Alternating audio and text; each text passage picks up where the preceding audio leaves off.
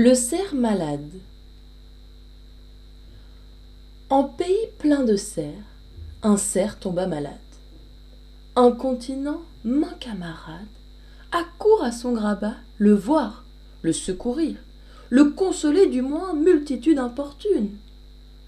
Et messieurs, laissez-moi mourir. Permettez qu'en forme commune la parque m'expédie, et finissez vos pleurs. Du tout, les consolateurs de ce triste devoir tout au long s'acquittèrent. Quand il plut à Dieu, s'en allèrent, ce ne fut pas sans boire un coup, c'est-à-dire sans prendre un droit de pâturage. Tout se mit à brouter les bois du voisinage. La pitance du cerf en déchut de beaucoup. Il ne trouva plus rien à frire. D'un mal, il tomba dans un pire, et se vit réduit à la fin, à jeûner et mourir de faim.